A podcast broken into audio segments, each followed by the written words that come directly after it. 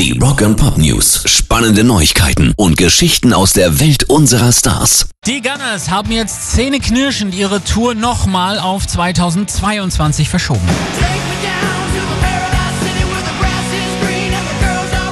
Auf ihrer Facebook-Seite vermelden Guns N' Roses kurz und knapp, dass die europäischen Sommertermine jetzt auf 2022 verschoben wurden.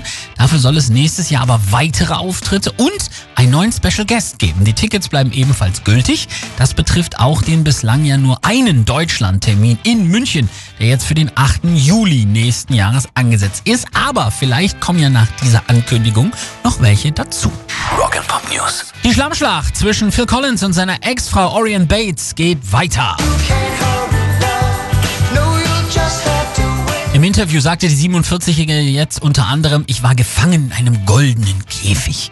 Vor allem die Depressionen des Superstars sollen seiner Ex zugesetzt haben. Es ist schwer, du fühlst dich einsam und du hast das Gefühl, dass du niemanden hast, mit dem du reden kannst. Ich war super traurig und super unglücklich, ja genau. Derjenige ohne die Depression, der hat schwer. Neben den psychischen Problemen habe angeblich auch seine Alkoholsucht maßgeblich zum Eheaus beigetragen. Phil Collins gab in der Vergangenheit auch zu, unter psychischen Problemen und Alkoholsucht zu leiden.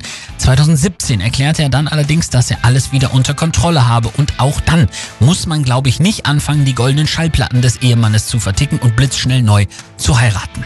Armer Phil Collins. Pairs Rock and Pop News.